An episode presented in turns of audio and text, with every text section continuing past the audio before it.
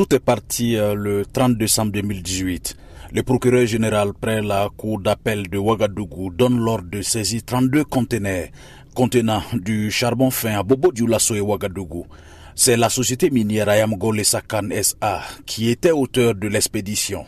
495 tonnes de charbon fin contenant 304,273 kg d'or et 135,891 kg d'argent sont ainsi saisis. Valeur estimée. Plus de 7 milliards de francs CFA. Plus d'une dizaine de personnes sont accusées. Entre autres des faits de fraude en matière de commercialisation d'or et d'autres substances précieuses, d'exportation illégale de déchets dangereux, de blanchiment de capitaux, de faux en écriture privée de commerce, d'usage de faux en écriture privée de commerce.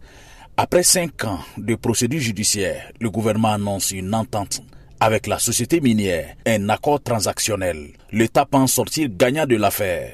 Yakuba Gouba, ministre des Mines à la télévision nationale à ce qui concerne l'État, euh, de pouvoir euh, avoir l'abandon totalement de la cargaison, objet du différent, mais également il y a le paiement d'une amende au profit de l'État euh, d'un montant de 9 milliards de nos francs. les intérêts de l'État sont préservés. Ce règlement transactionnel clôt ainsi le dossier dit du charbon fin entre l'État burkinabé et la société Ayamgol et Sakanes A. Yakuba Lajibama, ce journaliste qui a été l'un des premiers à alerter l'opinion dans cette affaire, n'est pas convaincu. À notre grande surprise, on apprend que l'État a décidé, après plusieurs euh, tentatives avortées, d'aller à une transaction avec euh, dans cette affaire. Ce qui est assez curieux, en tout cas pour ce qui le concerne, bien suspect, on allait dire, parce que ne peut pas comprendre qu'on ait investi tant d'argent et tant d'énergie dans cette euh, procédure judiciaire qui tire sa fin et que comme ça, un matin, on se lève et puis on décide d'aller faire une transaction qui va